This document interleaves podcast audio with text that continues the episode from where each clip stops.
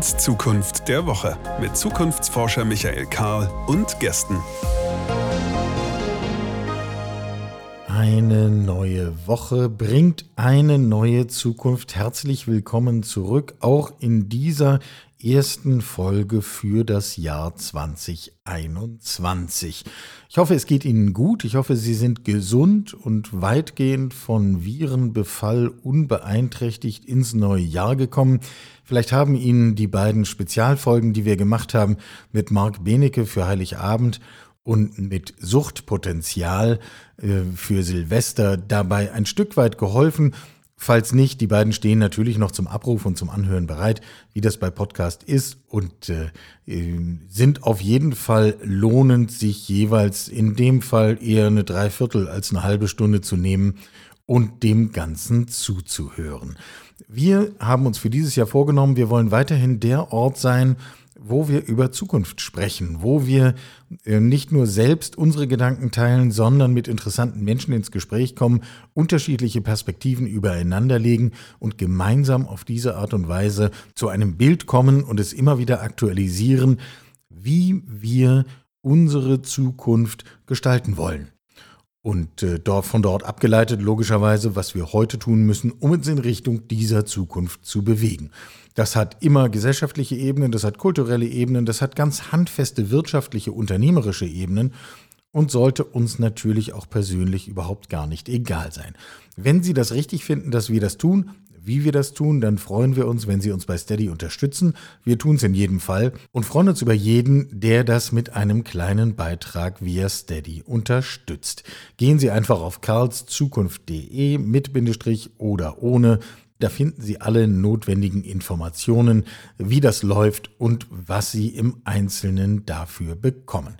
Darüber hinaus, auch in diesem Jahr, ich sage es eigentlich jedes Mal, aber mir ist das auch tatsächlich wichtig, wenn Sie Lust haben auf Austausch, wenn Sie etwas anzumerken haben, wenn Sie Themen haben, wenn Sie über etwas reden möchten, was die Zukunft betrifft, äh, Sie treffen mich bei Twitter und LinkedIn häufiger als auf anderen Portalen, aber wählen Sie einfach ein Portal Ihrer Wahl aus, nehmen Sie Kontakt auf. Ich freue mich auf den Dialog.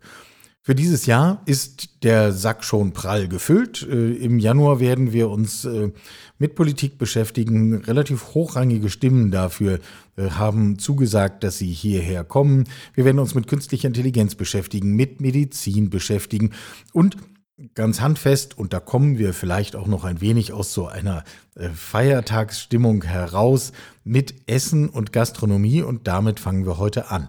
Außerdem zum neuen Jahr starten wir unsere Zukunftsstaffel neu und äh, damit ist dann diese Folge auch schon fast voll gepackt und nichts hält uns davon ab, direkt hineinzuspringen, mit Ausnahme von diesem Jingle und der kommt jetzt.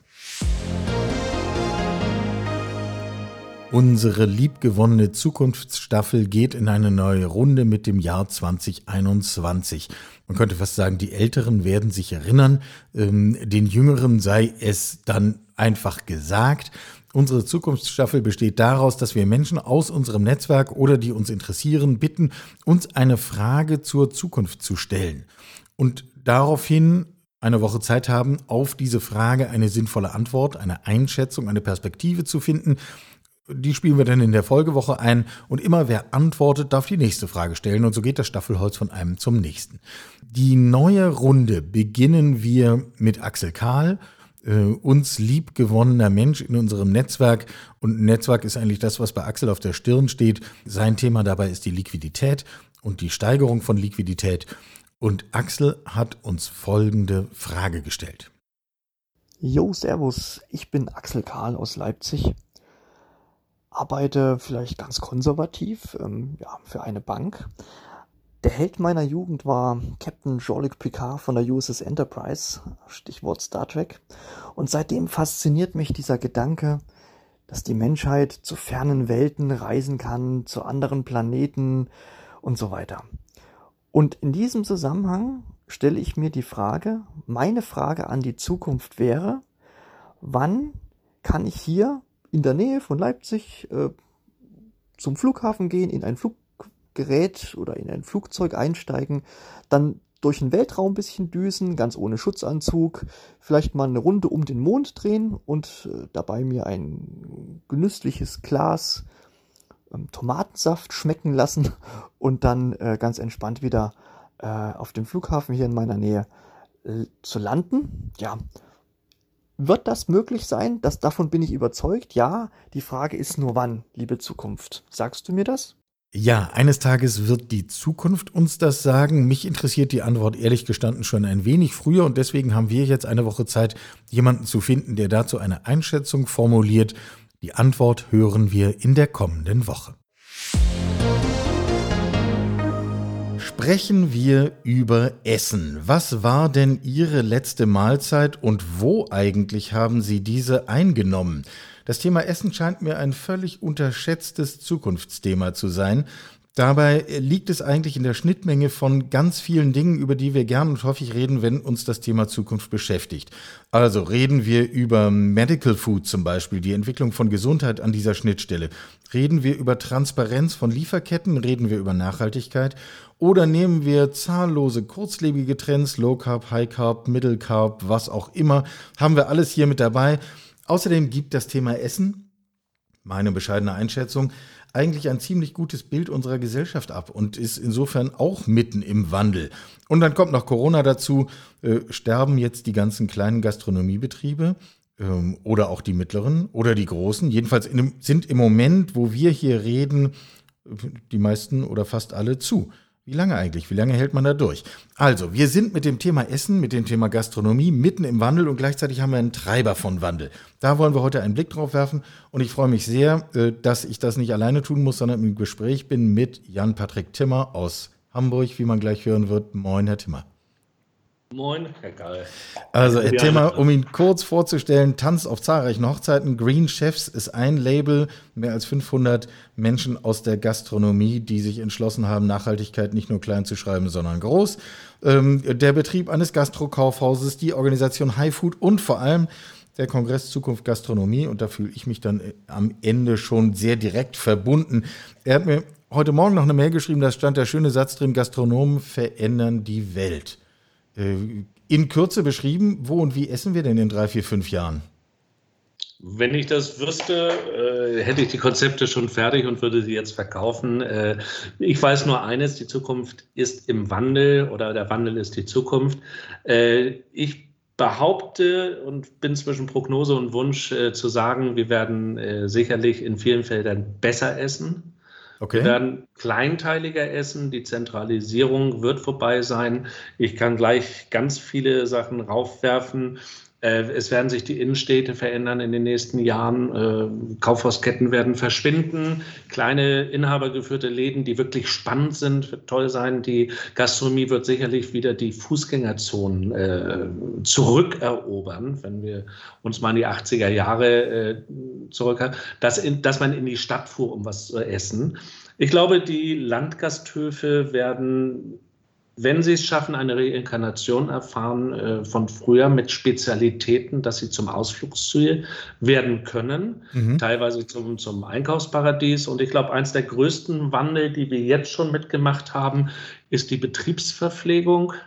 Ja. Die ja. Das Wort Kantinen darf ich immer nicht nehmen, aber ähm, die in unwahrscheinlich großen Zahlen produzieren, wo natürlich auch unwahrscheinlich große Mengen jeden Tag eingekauft werden müssen. Wenn Sie sich die großen Konzerne angucken, wir reden über 10.000 Essen am Tag, da macht es schon einen Unterschied, ob ich äh, Fleisch für 10 Cent mehr oder weniger kaufe. Und allein ja. wenn das dezentralisiert wird, ein äh, Restaurant mit 120 Essen am Tag, der würde die 10 Cent gar nicht merken, großartig. Und sagt auch, die Qualität ist höher.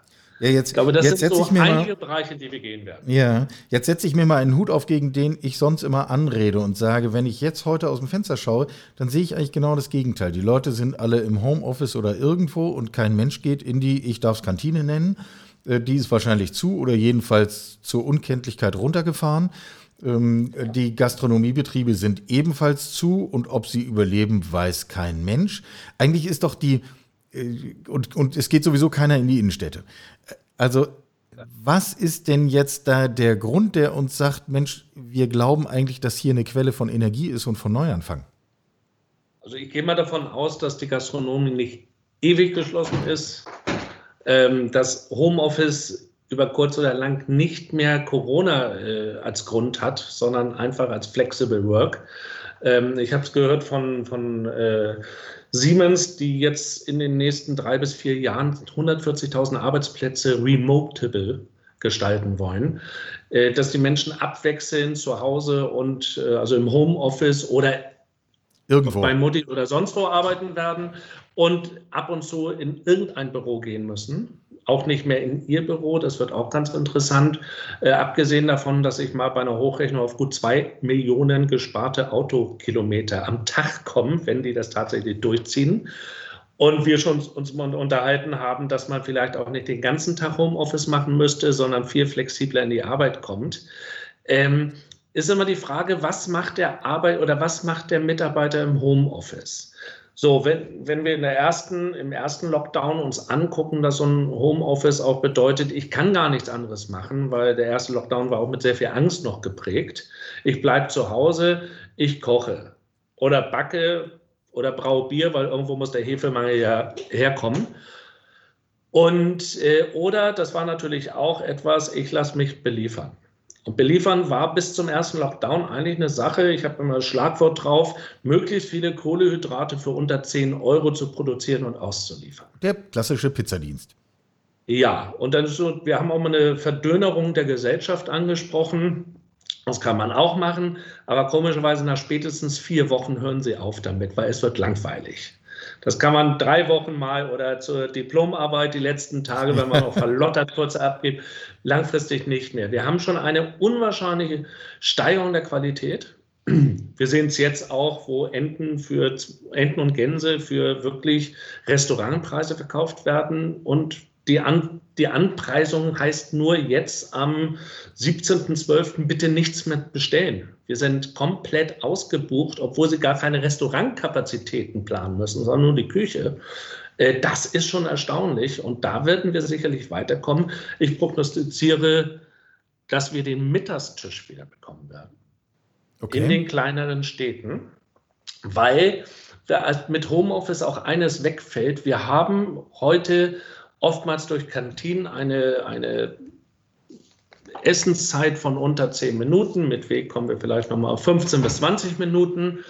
Äh, und unsere Freizeitentspannung mal runterkommen, findet auf dem Weg zur Arbeit oder von der Arbeit ja. statt. Ja. Homeoffice ist der Weg zur Arbeit ja naturgemäß nicht allzu groß. Dadurch mal aufgeschafft, habe ich etliche Leute gefragt, was, was hat sich bei dir essenstechnisch verändert? In den Zeiten zwischen den Lockdowns hörte ich, ich gehe mittags richtig spazieren. Ich habe komischerweise die alte Zeit wie Opa. Um 12 Uhr verlasse ich das Haus und ich gehe in irgendein Restaurant und ich speise dort. Das hanseatische Wort gediegen. Mhm. Ist dort mhm. auch sehr schön. In einer Ruhe. Zur Rechnung gibt es ein Espresso. Und dann gehe ich in aller Ruhe wieder zurück. Ich habe einen freien Kopf. Ich habe da, schaffe es sogar, mein Smartphone abzulegen beim Essen. Das heißt das also, äh, die, viele Menschen machen ja die Erfahrung, dass wir, wenn wir mobil arbeiten, unfassbar viel Zeit geschenkt bekommen, nämlich die, die wir bislang fürs Pendeln ins Büro gebraucht haben. Und ja. äh, das heißt, Sie sagen eigentlich, darin liegt eine Wahnsinnschance für Gastronomie, genau da reinzugehen und genau solche ja. Bedürfnisse zu adressieren und zu bedienen. Okay, verstanden. Ja. Ein Faktor. Äh, fragen wir nach dem nächsten. Sie haben eben gesagt, wir, wir, werden besser essen und das hat auch was mit Flexibilität zu tun. Das ja. widerspricht, Sie sind vom, mehr vom Fach als ich, aber das widerspricht allem, was ich über die Branche gelernt habe. Denn bislang galt doch, wenn du das richtig machen willst, dann machst du irgendeinen Laden auf, rufst hinterher so einen Dienstleister an wie Chef Culinar oder Transgourmet oder wie sie alle heißen. Die liefern dir das quasi schon fertig eingeschweißt, du musst es nur noch warm machen, alles gut. Gibt überall dasselbe, vergleichbare Qualität, machst nichts falsch. Das ist der Trend zur Vereinheitlichung. Und Sie erzählen ja. mir jetzt genau das Gegenteil. Ja, es wird nicht einen anderen Trend geben, das andere geht auch weiter. Ich behaupte aber, dass wir schon seit langer Zeit bei dem Karussell, was sich immer schneller dreht, immer größer, immer lauter, immer mehr Plätze, äh, irgendwann auch mal am Ende sein müssen. Wir haben es in den Finanzbranchen gesehen mit der Krise äh, Anfang dieses Jahrtausends. Und ähm, das haben wir jetzt auch. Wie viel Bäckerketten sollen noch in die Innenstädte oder in Bahnhöfe reingehen? Wie viel Schnellimbisse oder verkehrsgastronomische Betriebe sollen noch in die Innenstädte? Und wie weit will man auch gehen, noch weiterzulaufen? Wir haben es ja gesehen, dass bei der ersten Krise die überhitzten Betriebe, so Kettenrestaurants, das Wort ist schrecklich, aber ich nehme es trotzdem, yeah. einfach weggebrochen sind, weil sie funktionierten nach den Regeln des, des, des äh, Finanzmarktes, nicht nach den Regeln der Gastronomie. Jetzt war aber ja die Story in der Gastronomie immer die, das geht nur so. Ich, sonst rechnet sich das nicht. Äh, daneben stehen die Leute, die sagen und, und wie ich finde völlig nachvollziehbarerweise fordern, wir brauchen mehr Transparenz, wir wollen nachvollziehbare Lieferketten, ich will wissen, wo ist das Feld, von dem die Kartoffeln sind und was hat die Kuh eigentlich gegessen, bevor sie geschlachtet wurde. Ähm, das führt uns, also in jeder anderen Branche würde man sagen, also bei dem Maschinenbauen und sonst wie würde man sagen, ja, Big Data, äh, man muss halt mit großen Datenmengen umgehen, man braucht Systeme künstlicher Intelligenz, man braucht vielleicht Blockchain-basierte Datenhaltung, äh, ähnliches. Sehen Sie die Gastronomie, sehen Sie das Thema Essen auch auf diesem Weg? Die Basis der künstlichen Intelligenz ist ein gutes CRM-System. Ja, viele Daten. Das Customer Relation, das Wissen über den Kunden. Wenn Sie in eine klassische Kneipe gehen, da weiß der Wirt, was Sie trinken wollen. Das ist das Wissen. Das, was fehlt in der Gastronomie, ist natürlich auch oftmals in kleinen Betrieben dieses, äh, die, der Willen, dieses einfach mal aufzuschreiben und zu katalogisieren. Wozu? Ich weiß doch, wenn Sie reinkommen, was Sie trinken, warum soll ich jetzt einen Karteikasten oder am besten noch einen Computer machen oder es mit KI zu machen? Ähm, erstaunlicherweise hat sich dieses Wissen und auch die ähm, Kanalisierung dieses Wissens in der Gastronomie unwahrscheinlich weit schon verbreitet.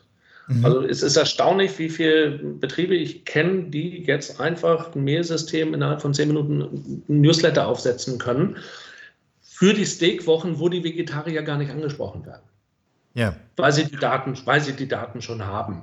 Äh, wenn Sie sich die Hotellerie angucken, es ist ganz viel möglich, ob es gemacht wird, gerade in Kettenhotels. Äh, da fehlt oftmals der Willen und äh, mit dem Datenschutz oder DSGVO haben wir auch ein optimales Argument etwas nicht machen zu müssen. Aber ansonsten, wenn ich beim letzten Mal bei euch sehr zufrieden war, bei dem Eckzimmer 328, warum kriege ich es nicht wieder? Ja.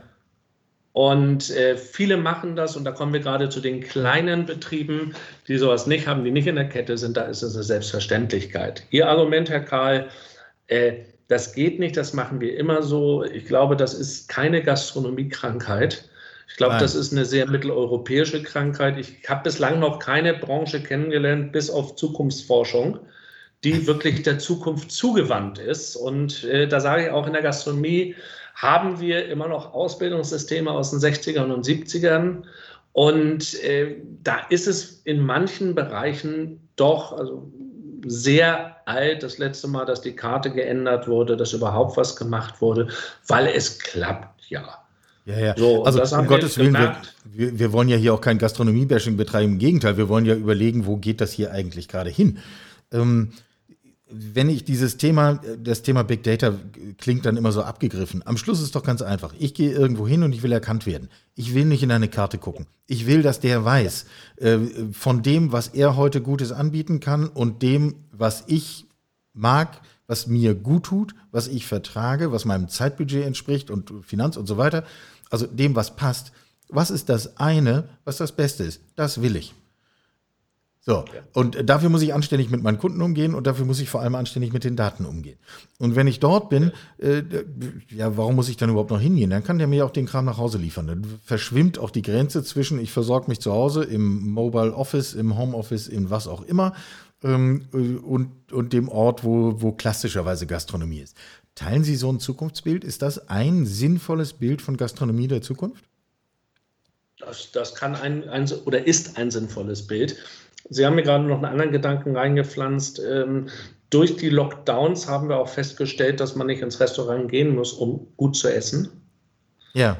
Also voriges Jahr wurden wir noch, ach, ich hole mir das lieber nach Hause oder ich sage auch in der Weihnachtszeit 2019 galt alleine zu Hause trinken auch als asozial. Heute gilt es als rücksichtsvoll. Da haben sich einige Paradigmen doch gewandelt. Äh, und das werden zum Beispiel Restaurants, wenn wir wieder in die Normalität nicht zurückkehren, sondern nach vorne kehren. Ja. Ähm, wird es sicherlich etliche Restaurants geben, die das gar nicht mehr so großartig schaffen, weil man merkt eigentlich, wenn ich das Essen abhole und das zu Hause mache, ich habe weniger Druck. Da haben wir wirklich jetzt auch festgestellt, Natürlich sind es keine wissenschaftlichen Erhebungen, die ich habe, aber in den normalen Gesprächen mit unseren grünen Chefs, äh, dass wirklich es um vieles, vieles besser geworden ist, dass wir wieder dahin kommen, nicht schnell mal dreimal am Tag irgendwas essen, sondern richtig essen zu gehen. Ein Trend, den Sie zum Beispiel beim Fleischgenuss bei vielen auch feststellen. Lieber weniger dafür gut. Das wird in der Gastronomie auch sein. Natürlich, es werden Trends immer noch da bleiben. Es werden auch immer noch, es wird auch der Dönerladen da bleiben und erfolgreich sein und der Chinese um die Ecke mit Abholmarkt. Aber ich würde da jetzt nicht so viel Steigerung reinsetzen. Ich sehe die Steigerung in der Qualität. Wir haben in diesem Jahr einen Bioanteil erhöht. Mhm. Das wir so weit sind, dass die Versorgung des Marktes mit Bioartikeln gar nicht mehr möglich ist in Deutschland. Mhm. Weil die Landwirtschaft nicht so schnell produzieren kann, dass sie einfach sagen, okay, wir machen ja. das. Wir sind de facto ausverkauft. Wenn ich uns so bei dem Gespräch zuhöre, dann, äh, dann müssen wir ja eigentlich zu dem Schluss kommen zu sagen, wir sind hier offensichtlich, wir, der Gedanke fing ja an bei, wir sind mit Essen und Gastronomie in so einer Schnittmenge von ganz unterschiedlichen Entwicklungsthemen. Und offensichtlich ist diese ja. Schnittmenge ja eine ganz dynamische Angelegenheit. Ähm, ja. Das heißt, äh, wer uns folgt, der würde nicht wieder sagen, die armen Gastronomen, die haben es so schwer, ähm, wer weiß, wie ihre Zukunftsperspektive ist, sondern ganz im Gegenteil, die Leute ermuntern und sagen, verlang was von deinem Gastronomen. Er wird auch davon profitieren, weil wir haben die Chance, hier uns tatsächlich nach vorne zu entwickeln. Richtig? Ja. Und die Gastronomen, die sich da entwickeln, es gibt immer Einzelfälle, mir tut jeder Einzelfall leid, die mit einer schlechten Platzierung auf dem Markt äh, stehen. Und wenn sie wir, wir, werden eine große Veränderung haben. Das, ist die, das sind die zukünftig fehlenden Arbeitsplätze im mittleren Management bei großen Konzernen. Das sind, glaube ich, jetzt schon eine ja. Viertelmillion gestrichen worden, die Einkommen zwischen 60 und 100.000, wo mal so im hippen, im hippen Restaurant gelangweilt fast schon gegessen wird, wenn sie da eine gesamte Region haben von Leuten, die dort ja, ja das ist schwierig, in ja. der Nähe und der Konzern schließt oder schmeißt es, dann können sie kochen, so gut sie wollen, das, das wird nicht. Aber wir gehen einfach davon aus, dass die Bedingungen stimmen. Es ist Schluss mit der Zeit äh, für die meisten Restaurants. Es gibt immer noch einige, die können das weitermachen, dass sie ankommen und sagen, woher beziehst du dein Fleisch vom Großmarkt?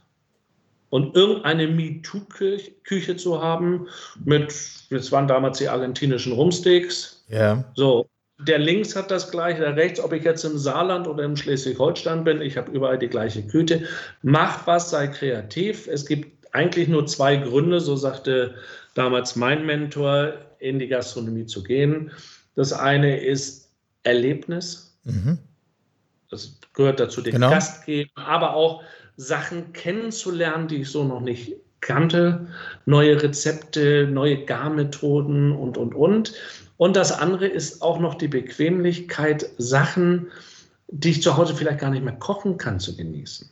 Das ist, ja. wenn Sie Menschen ja. fragen, was die essen wollen, es gibt in Berlin ein Hotel, da steht im Empfang, was möchten Sie morgen essen? Sie haben die freie Wahl. Ja, ist kein Problem. Also zumindest, wenn es legal ist machen wir mal einen kleinen, kleinen Abstrich. In Berlin kann man alles kaufen, alle Märkte haben auf. Also, was wollen Sie haben? Wir bereiten Ihnen das zu bis morgen. Und es ist erstaunlich, es kommt ausschließlich Großmutters Küche vor. Ja, ja, klar. Es kommt Spaghetti mit Tomatensauce. Hey, da fragt dich eine Küche mit 45 Köchen, was möchtest du essen? Die kochen und du sagst Spaghetti mit Tomatensauce, aber die richtige Tomatensauce. Ja. Nicht so ja. ein sowas Italienisches, nein, wie sie früher war, oder Königsberger Klopse oder Hühnerfrikassee und, und, und. Jetzt kommen wir dazu, Spaghetti kann ich noch zu Hause machen. Ich komme selbst ohne Homeoffice mit einem angestrengten Abend, zwölf Stunden Tag, kann ich nach Hause kommen ja, schnell und schaffe noch Spaghetti. Hühnerfrikassee wird schon ein bisschen schwieriger. Oder Königsberger Klopse. Und das sind auch viele Chancen in der Gastronomie, eben nicht das zu kochen, was ich auch teilweise kontingent im Supermarkt kaufen kann. Ja Das ist eine immer größer werdende Konkurrenz. Und wenn ich natürlich nur Fertiggerichte, wie Sie es eingangs erwähnten, erwärme, auf Verzehrtemperatur bringe, ja.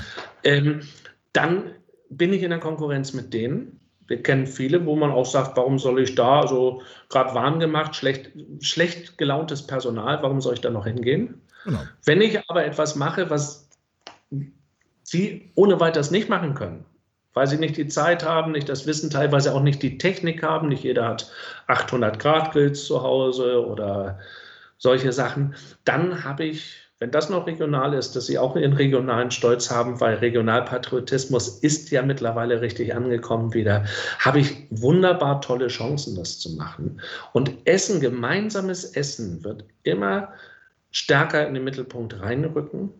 Wir haben jetzt eine Zeit des Cocoonings gehabt, dass wir mhm. zu Hause bleiben mussten. Ähm, der Wunsch nach Gemeinschaft ist größer geworden. Vielleicht haben wir die Chance, da wage ich keine Prognose, dass sich das Gemeinschaftsverhalten in der Gastronomie auch ändert. Ich bin norddeutsch, also wenn Sie acht, acht Tische haben und acht Menschen im Restaurant, heißt es ein pro Tisch. Ja. Es gibt andere Gegenden, da sitzen an einem Tisch dann acht Leute. Und ich kenne Gastronomieformen, die toll sind, die wirklich nur einen großen Tisch haben. Und da setzen sie sich dazu und wenn sie das nicht mögen, müssen sie anders hin. Man lernt Leute kennen. Was wird daraus noch werden? Ja. Und bin dort auch gerne, wobei es eher ein Wunsch als eine Prognose ist, sehr, sehr optimistisch, dass es sich zu mehr Qualität, mehr Gemeinschaft ändert und mehr Gastlichkeit. Also unterschreibe ich alles und außerdem, ich habe jetzt Hunger. Und deswegen ja. müssen wir jetzt mal, wir, wir, binden das jetzt hier mal zu. Wir haben sowieso nicht zum letzten Mal miteinander geredet. Äh, Jan-Patrick Timmer, herzlichen Dank. Und äh, wir begleiten mit, äh, mit offenen und optimistischen äh, Angang äh, das Geschehen von Essen und Gastronomie in diesem jetzt beginnenden Jahr. Danke Ihnen. Gerne und danke, dass ich dabei sein durfte. Hat Spaß gemacht. Ein Thema haben wir noch für heute, das Thema Führung und wie die Herausforderungen für Führung in diesem Jahr zu beschreiben sind.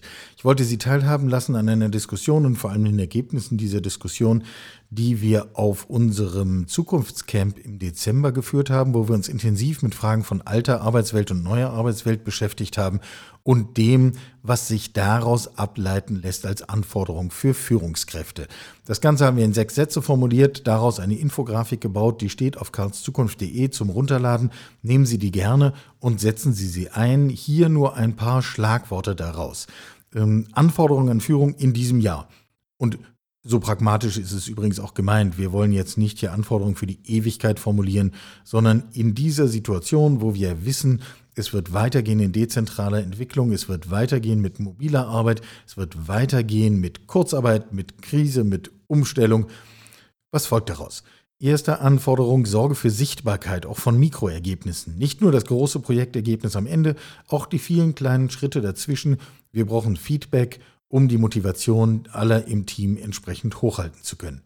Inszeniere das Büro als Kulturstätte. Haben wir hier schon drüber gesprochen. Ich habe auch von unseren Erfahrungen berichtet, unser eigenes Büro im Sinne einer Kulturstätte umzubauen. Kurzum, mit dem Büro eine Antwort auf die Frage zu geben, warum komme ich eigentlich heute rein und bleib nicht gleich zu Hause, wo ich ebenso gut arbeiten kann. Dritte Anforderung, unterstütze bei sinnvoller Selbstbegrenzung wenn Privat und Arbeit immer mehr miteinander integriert werden. Ich persönlich finde das eine positive Entwicklung.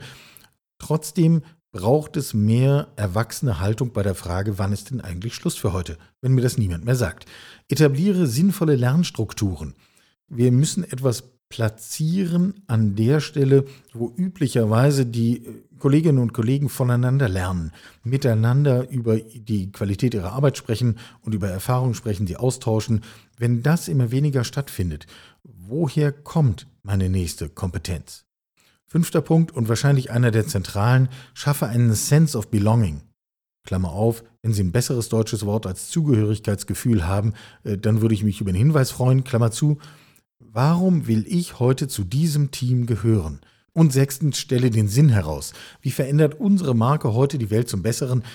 Aufmerksame Hörerinnen und Hörer werden sich erinnern an die Diskussionen, die wir hier zum Thema Marketing und Kommunikation geführt haben. Die Formulierung eines Purpose, die Absicht reicht nicht mehr. Wir müssen nicht nur herausstellen, was wir wollen, wir müssen es auch tun. Brand Activism wäre das Buzzword dafür. Äh, um es etwas schlichter zu formulieren, stellen wir doch den Sinn heraus. Was wollen wir denn verändern, entwickeln, erreichen?